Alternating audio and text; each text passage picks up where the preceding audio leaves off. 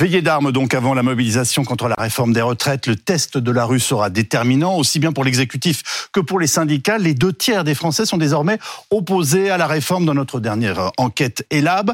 Bref, une réforme clairement rejetée, mais sur laquelle le président de la République n'entend pas revenir. On écoute le porte-parole du gouvernement.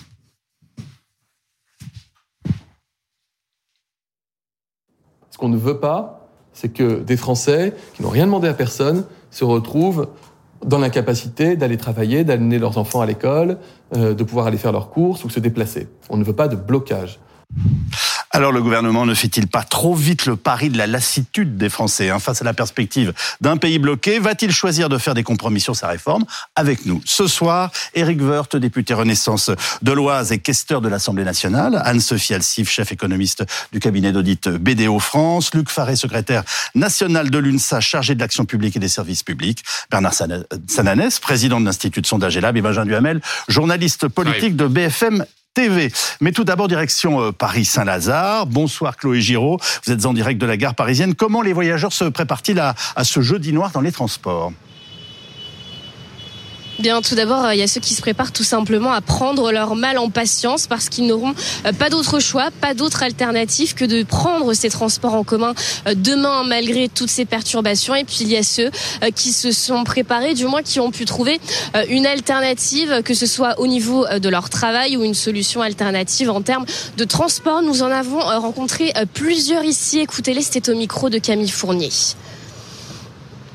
Mon métier m'oblige à travailler et du coup on nous a conseillé euh, le télétravail euh, pour demain, pour pas prendre les transports et pour pas avoir à être impacté et arriver en retard ou voilà. Mes cours ils ont été déplacés en Zoom donc euh, à distance parce que les étudiants peuvent pas venir en cours du coup. Censé travailler et aller à Orléans. J'ai pris un billet de train, je l'ai annulé et je pense que je vais le faire en voiture.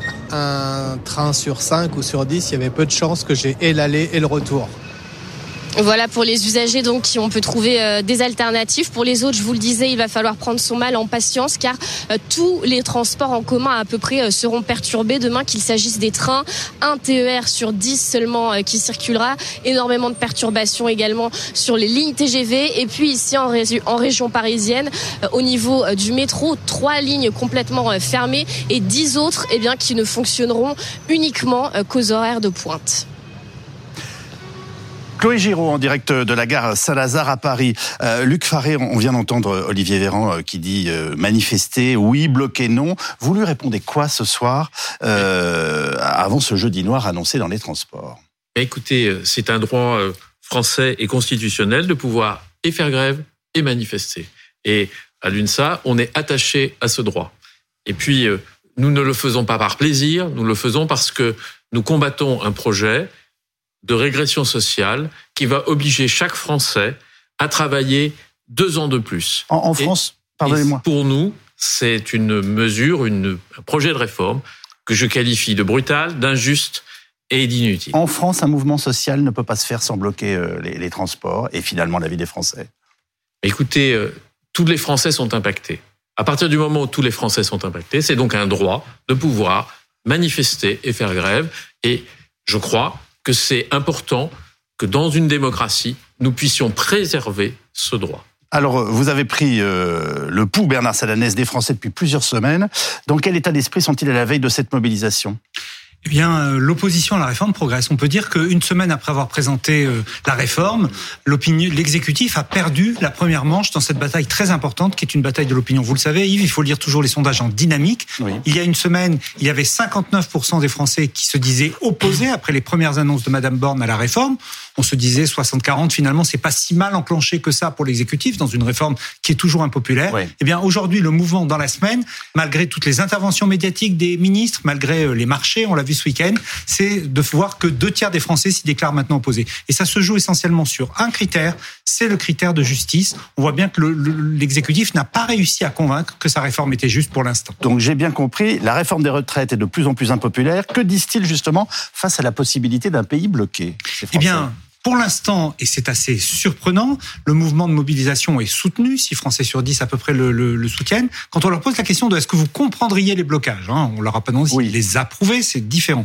Est-ce que vous comprendriez les blocages? Eh bien, on a plus d'un Français sur deux, 55%, qui dit oui. Donc évidemment, cela peut galvaniser une partie des syndicats, des mouvements qui appellent à faire grève, de se dire que pour l'instant, l'opinion ne met pas à distance même les formes qui seraient les plus dures, les plus radicales d'expression euh, de l'opposition à la réforme des retraites. Eric Wirth, comment se prépare une épreuve pareille pour un gouvernement euh, Il se trouve que vous en avez connu, vous.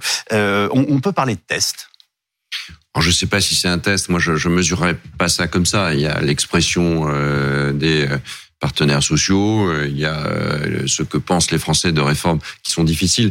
Vous dites euh, que euh, on descend pas dans la rue par plaisir. Euh, honnêtement, je connais pas de gouvernement qui fasse des réformes des retraites par plaisir ou par idéologie. On le fait parce que c'est nécessaire. On le fait parce que c'est l'intérêt général. Et il y a d'ailleurs un paradoxe là-dessus. Et Cet intérêt général, vous voyez bien qu'aujourd'hui, il n'est pas compris, Oui, en tout cas, par une majorité de Français. hein. C'était honnêtement, c'était déjà le cas il y a 10 ou 12 ans quand on est passé de 60 à C'est un 62. recul du droit social, euh, monsieur Vert. Non, c'est pas un recul, c'est une garantie du système de retraite, c'est une consolidation du modèle social. Je Et il est pas. assez par- paradoxal au fond de dire je suis très attaché, c'est ce que disent les Français, je suis très attaché à notre système de retraite et de ne pas être d'accord sur la sur ceux qui veulent euh, réformer ce système de retraite pour juste le garantir et les garanties d'un système de retraite par répartition. On peut inventer d'autres choses, mais par répartition, c'est une solidarité entre les générations. Il faut prévoir ça longtemps en avance. Et c'est normal que le gouvernement anticipe. Le gouvernement, il défend l'intérêt général. Alors, euh, parfois, c'est contre l'opinion publique. Mais il faut garantir ce système de retraite. Il n'y a pas d'autre solution. Toutes les autres solutions, elles seraient rejetées de la même manière par les Français. Augmenter les cotisations sociales des Français. Je connais assez peu de gens qui diraient oui. Euh, euh, En effet, oui. Baisser les pensions, baisser les pensions de façon drastique. Vous croyez vraiment que les Français seraient d'accord pour ça? D'ailleurs, je note que les euh, organisations syndicales font preuve d'une beaucoup plus grande vigilance sur les comptes des euh, régimes complémentaires. Donc, lorsqu'ils sont aux manettes, ils ont bien plus attention que lorsque c'est un régime général qu'ils ne pilotent pas. La réponse de Luc Faré. Écoutez, moi, je suis surpris de ce que vous dites parce que je crois que pour obtenir l'équilibre de ce système par répartition auquel nous sommes attachés, il y a d'autres moyens que de demander aux Français de travailler deux ans de plus. Lesquels Et ce moyen que nous connaissons, c'est augmenter les cotisations et en particulier les cotisations patronales. On a demandé depuis toutes les réformes qui ont eu lieu dans le passé sur ces réformes, aucun effort aux organisations patronales. Et là, on dit qu'on ne pourrait pas augmenter, par exemple, de 1% la cotisation patronale. C'est pas moi qui le propose. Monsieur Bayrou. Monsieur Bayrou dit on peut augmenter la cotisation patronale et ça fait gagner 7 milliards. On dit aussi que si on regarde, en faisant attention, ce que la majorité au Parlement a décidé euh, de jouer sur les cotisations de la branche famille, d'économiser sur euh, toute cette masse 4 milliards. Donc ces 4 milliards pourraient être réinjectés aujourd'hui sur la branche, sur le système de retraite. Ça fait 11 milliards. Et on se rappelle qu'aujourd'hui, tout ce système est excédentaire. Donc, on dit l'intérêt général. L'intérêt général, c'est d'avoir des Français qui puissent choisir de prendre leur retraite, d'avoir une perspective après la retraite. Et je pense à tous ceux Je, qui je ont commencé que vous tôt, regardiez pas des- les tous choses les en gens face. qui ont vous regardez pas les choses en face. qui ont, qui ont aujourd'hui peu, peu- fait des études, peu d'études, et qui ont commencé tôt. Et tous ces gens, qui sont des ouvriers, Mais qui les sont longues, les des couvres, employés, aujourd'hui, ce sont il y eux a un qui dispositif qui n'existe pas dans d'autres pays. tôt Les carrières et qui longues. pourraient bénéficier Augmenter. de Eric- ce qui se passe aujourd'hui, c'est-à-dire Ah, attendez, le on- on- droit on laisse de terminer. à la retraite à partir de 62 ans. Et ceux qui ne le souhaitent pas peuvent continuer. Mais- Et aujourd'hui, c'est ce qui se passe. Et on, je- comme je le rappelle, on est en excédent. Est-ce que ce que vient de nous dire, excusez-moi de vous interrompre, est-ce que ce que vient de nous dire, pardonnez-moi, Luc Faré, vous estimez que ce sont des mesurettes qui ne sont pas à la, euh, à- à la mesure de, de l'ampleur des Non. difficultés à venir? C'est une manière d'éviter le sujet. C'est une manière d'éviter la question de l'âge. Mais pourquoi Euh, aurait-il intérêt à le faire? Je, je ne... Mais, mais parce qu'ils peuvent, parce que je- parce que vous ne voulez pas assurer, assumer la réalité des choses. Euh, si vous pas. augmentez les cotisations patronales, en réalité, qu'est-ce qui va se passer? Il va se passer qu'à un moment donné, ça va évidemment re- rejaillir sur euh, les rémunérations des euh, salariés des mêmes euh, patrons. Euh, vous ne pouvez pas avoir des injonctions contradictoires. Vous pouvez pas dire d'un côté je vais dégrader la compétitivité du pays, donc je vais dégrader le pouvoir d'achat des Français.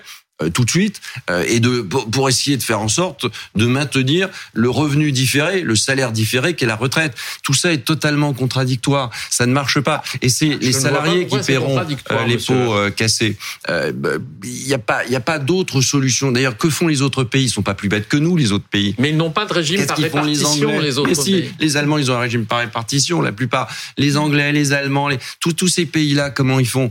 Ils augmentent à un moment donné l'âge de départ. Ils n'en font pas un et Anne, c'est vrai. Anne-Sophie C'est mieux rentrer dans la culture des uns et des autres. Et on doit, je termine juste, oui. on doit protéger toutes celles et tous ceux qui ne peuvent pas, pour des raisons objectives, travailler plus longtemps. 40% aujourd'hui, 40% des Français, quand ils liquident leur pension, ils la liquident avant l'âge d'ouverture des droits, c'est-à-dire avant les fameux 62 ans, parce qu'ils sont, ils bénéficient euh, des carrières longues, euh, des carrières longues euh, avant 20 ans ce qui est évidemment déjà euh, un, un, très bel âge euh, pris en compte. Euh, ils bénéficient, ils bénéficient, si je puis dire. Malheureusement, ils sont atteints par une incapacité, une usure prématurée. tout ça, il y a des régimes spéciaux. Tout ça fait en, sorte que 4 Français sur 10 aujourd'hui. Donc il y a beaucoup de justice. Le moins qu'on puisse dire, Eric Vert, c'est que cette belle harmonie que vous décrivez n'est pas flagrante pour la plupart des Français qui nous écoutent. Parce que c'est plus simple de dire c'est injuste oui, de la semer que de d'essayer de, J'ai bien compris votre analyse. de retraite. Anne-Sophie Alsif. Il est juste et il le sera encore plus après la réforme. Chef économiste du cabinet d'audit BDO France nous donne son, sa perception. Euh, c'est vrai, ce qui est assez intéressant, c'est d'essayer de comprendre pourquoi il y a ce rejet. Une fois qu'on a dit qu'il y a ce rejet, bah, quelles sont les, les, causes Et quand on regarde en effet plus en détail hein, dans les mmh. enquêtes, qu'est-ce qu'on dit? Deux éléments, et c'est vrai que c'est assez intéressant, on voit le débat ce soir, à mon sens, il répond très peu. Le premier, c'est, et c'est l'aspect injuste, c'est de dire, oui, travailler plus longtemps, mais en fait, il se trouve qu'après 60 ans, on est très souvent en France mis sur le carreau et c'est très difficile de retrouver un emploi. Donc là, quid de qu'est-ce que font les entreprises pour garder les seniors en emploi? On en a déjà parlé et là on voit qu'il n'y a pas beaucoup de mesures. Hein. Il y a des incitations, mais pas de mesures. Donc beaucoup de Français qui se disent, eh bien, si à 60, 61 ans, 62 ans, je perds mon emploi, qu'est-ce que je vais devenir? Même si j'ai toute la volonté du monde pour travailler, les Français ne sont pas feignants. Ils veulent travailler. J'en vois 10, euh, 30 CV. Je ne trouve pas d'emploi. Qu'est-ce que je fais jusqu'à 64 ans? Et là, en effet, on attend euh, une réponse et je pense qu'il y a un côté injuste qui est assez important là-dessus. Et puis l'autre aspect, hein, c'est en effet concernant la pénibilité. On parle beaucoup des régimes et des pays du Nord en disant là-bas, il n'y a pas de problème, etc., avec des, syndicats qui sont puissants, avec des syndicats qui, au lieu de se focaliser que sur les rémunérations, eh bien, font qu'en Allemagne, en Suède, dans les pays du Nord, vous n'avez, après 50 ans, personne qui travaille sur un chantier ou personne qui travaille à la caisse. Parce que le syndicat adapte et fait en sorte que le salarié, au, lieu de, au, fur et à mesure de sa carrière, ne se retrouve plus dans des situations difficiles. Et là encore, c'est beaucoup, beaucoup de salariés qui, aujourd'hui, n'ont pas du tout cette évolution de carrière, n'ont pas du tout ce suivi et se retrouvent à 60 euh, ans dans des conditions très difficiles. Et euh, on voit, toujours 10, 10 ans d'écart d'espérance de vie à la retraite entre un ouvrier, un employé et un cadre. Donc c'est ça en fait les questions de fond et on voit que là, on n'a pas vraiment les débats pour y répondre. Benjamin Duhamel, est-ce qu'on commence à s'inquiéter un petit peu quand même, même si on affiche euh, une certaine bonne humeur, ou en tout cas une certaine persistance plutôt, euh, chez les macronistes?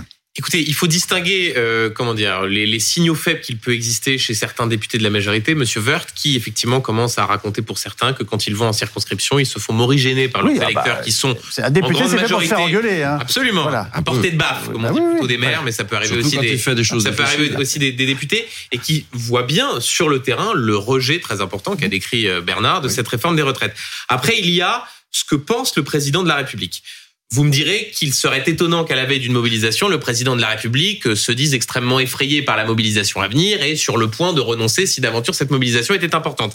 Il n'empêche que l'on comprend quand on discute avec euh, ses proches, avec l'Élysée, on comprend qu'il ne croit pas à un pays euh, bloqué, à un pays à feu et à sang, qu'il considère qu'au fond, euh, la majorité des Français ont envie que le pays tourne et que donc il ne se situe pas dans une perspective où le pays pourrait être bloqué pendant plusieurs semaines. Et quand on essaie de comprendre... Même si la potion est amère. Même si les potions est amère. Pourquoi? Pour deux raisons que le président de la République euh, avance, notamment auprès de ses proches. La première, c'est qu'il considère avoir un mandat pour faire cette élection. Il est extrêmement arc-bouté sur ce sujet et il prend notamment deux exemples historiques par le passé qui sont en quelque sorte des contre-exemples. Mmh. Celui de 95 où Chirac avait fait campagne sur la fracture sociale et ensuite demandé euh, des efforts aux Français sur les régimes spéciaux et, Monsieur Verge, la réforme de 2010 que vous avez conduite qui n'était pas dans le programme de Nicolas Sarkozy en, 2007. Donc au fond, il se dit, les Français ne vont pas se déjuger sept mois après. Et puis il y a aussi l'argument là pour le coup de l'équilibre financier. Euh, au fond, on comprend que cette réforme des retraites n'est qu'un pan de la stratégie économique, d'une sorte de choc d'offres que veut mettre en place Emmanuel Macron. Et ce qui est frappant quand on entend ces arguments, c'est qu'on se dit que rationnellement ils s'entendent, mais qu'il y a peut-être une mésestimation de l'aspect irrationnel que peut avoir cette réforme sur le corps social et qui montre et qui comment dire et qui aboutit à ce que l'on voit ces sondages et à ce rejet extrêmement important de cette réforme. Bonsoir Sandy Benat, vous êtes gérante d'une supérette à Gros-les-Jacques dans le département de la Dordogne. Merci beaucoup d'être avec nous. Et vous avez décidé de réduire vos heures d'ouverture demain pour pouvoir euh, permettre à vos trois salariés d'aller manifester. Pourquoi? Alors bonsoir à tous. Euh, oui, la décision a été prise dimanche. Euh, mon mari, qui est patron et employeur du magasin, donc a décidé de, de, proposer aux employés, de, enfin proposer même, il a exigé euh, que je dis elles ne viennent pas au magasin pour travailler. Et donc, elles seraient quand même payées. Il n'y aurait pas de, de sanctions. Euh, voilà. Elles, euh, donc, pour pouvoir aller manifester. Donc, du coup, ben, je, je, leur ai téléphoné en leur disant, mais jeudi, vous ne venez pas travailler. Euh, alors, qu'est-ce qui ne passe pas pour vous dans cette réforme? Tout au niveau de la réforme, c'est c'est nous, enfin à notre niveau, par exemple au niveau professionnel, euh, au niveau de la pénibilité, je vous entendais tout à l'heure, la pénibilité, nous, euh, à 64 ans, on ne fera pas euh, déplacer des palettes comme on fait, euh, enfin monter sur des escabeaux, euh, enfin c'est c'est c'est impossible quoi. Et je pense qu'ils enfin ils se rendent pas compte qu'il y a certains métiers qui sont impossibles de travailler jusqu'à 64 ans quoi. Il y a enfin voilà et puis c'est une mesure qui est à est à deux vitesses. C'est-à-dire qu'on voit les aides, alors limite de 100 euros, euh, ok, mais bon, quand on voit que le nombre d'heures qu'il faut faire et puis qu'il faut être à temps plein, euh, enfin bon, non, je pense qu'ils se rendent pas compte réellement de ce qui se passe sur le terrain. Je pense qu'ils devraient faire un petit peu euh, euh, l'émission, au lieu d'être pas trop incognito, il devrait faire les députés incognito et, et, vraiment se, se, rendre compte de ce qui se passe sur le terrain dans les métiers, alors que ça soit chez nous en tant que commerçants, mais je pense qu'il y a d'autres professionnels qui sont dans le même cas que nous et, euh, et je trouve ça complètement aberrant. Merci d'avoir pris la parole, Madame Bénat. Euh, une, Bon, demain, vous avez compris qu'on a une PME complète qui ira manifester euh, contre la réforme des retraites. Pardonnez-moi, mais alors quelle est votre réaction moi, je, enfin, je respecte tout. Vous, vous êtes chargé de prêcher la belle parole auprès, des, mais pas auprès des députés. C'est pas, moi, je prends pas ça à la légère. Je comprends que Madame est d'accord pour l'augmentation des cotisations sociales patronales. Donc ça, c'est probablement autre chose. Mais en tout cas, elle est attachée au système de retraite. Ce système de retraite, partout en Europe, les Européens partent plus tard. Je parle des Européens, ils font les mêmes métiers que les Français. Donc il y a un moment donné, ce qu'il faut faire, c'est, vous avez raison, madame, c'est, c'est d'adapter le travail euh, à l'âge. Euh, c'est qu'il y a des, il y a des travaux, il y a des boulots qu'on peut plus faire euh, à un certain âge. Euh, bah, on vient de vous le dire, on va pas transformer, il faut plus de transbahuter des transpalettes jusqu'à 65 ans, oui, mais, 64. Mais, mais, parce qu'à un moment donné, il faut probablement plus de robotisation. Euh, il y a un fonds d'investissement qui est prévu pour cela. Il faut adapter le travail. Réaliste, monsieur. La notion de travail est fondamentale. Le sens du travail, c'est quelque chose de fondamental. Dans les petites entreprises comme dans les grandes, on doit pouvoir travailler plus tard en étant euh, aidé pour cela, en ayant euh, des reconversions professionnelles euh, possibles.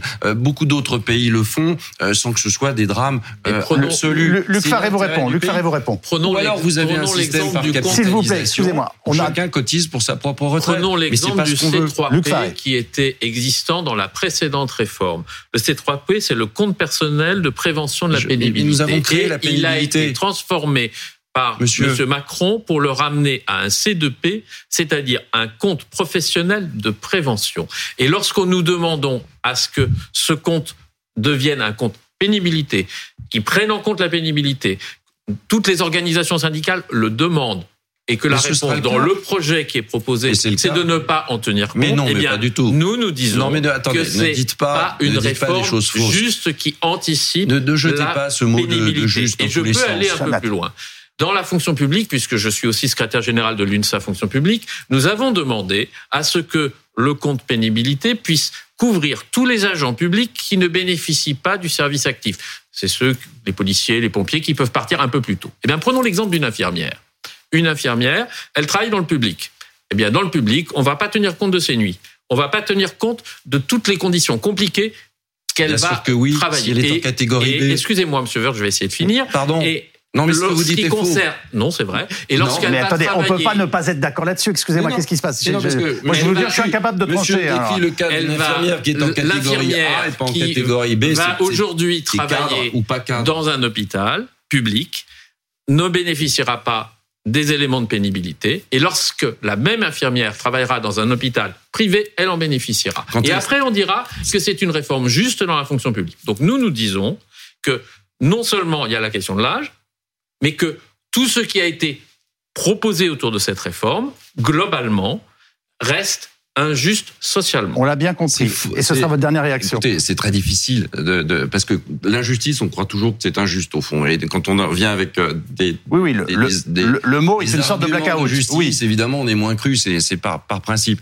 Évidemment, Par exemple, le c'est fait que les moins de 20 ans Attendez, soient obligés de, de cotiser 44 annuités alors que d'autres devront cotiser 43 annuités, on peut se mettre d'accord sur le fait que c'est déjà un dysfonctionnement du système actuel, mais que ce n'est pas foncièrement juste. Enfin, enfin, écoutez, euh, les, les, les moins de 16 ans euh, auront euh, Sont un pas an au lieu de sont pas nombreux, deux les moins ans. de 16 ans. Oui, oui, oui. Et puis surtout, Mais les moins de partiront- 16 ans vont travailler deux années de plus Mais malgré non, tout dans non, le projet que vous proposez. Mais, mais pas du tout. Ils partiront deux ans, trois ans, parfois, à bien avant que le, le- les, les, les modifications qui sont faites. Enfin, je- les, caté- les catégories, euh, c'est compliqué parce qu'on a très peu de temps. Les, les longues, les longues, les longs métiers, Les carrières les longues. carrières longues euh, sont euh, par, par, sont plus par exemple, je protégées. suis en carrière sont- longue, sont- monsieur. Attendez, arrêtez Eh bien, de me couper. Il y a que vous qui me parlez. Le- Les non, non, c'est pas vrai. Les Faut pas lui dire ça. Mais si, mais si. Les quelqu'un les qui parle beaucoup, c'est vous, mais c'est les normal. carrières longues, quand vous avez moins de 16 ans, quand vous avez, que vous avez commencé à 15 ans, vous partirez à 58 ans, 59 ans, 60 ans. Tout ça est très, très, très progressif et c'est très bien fait. Et vous partirez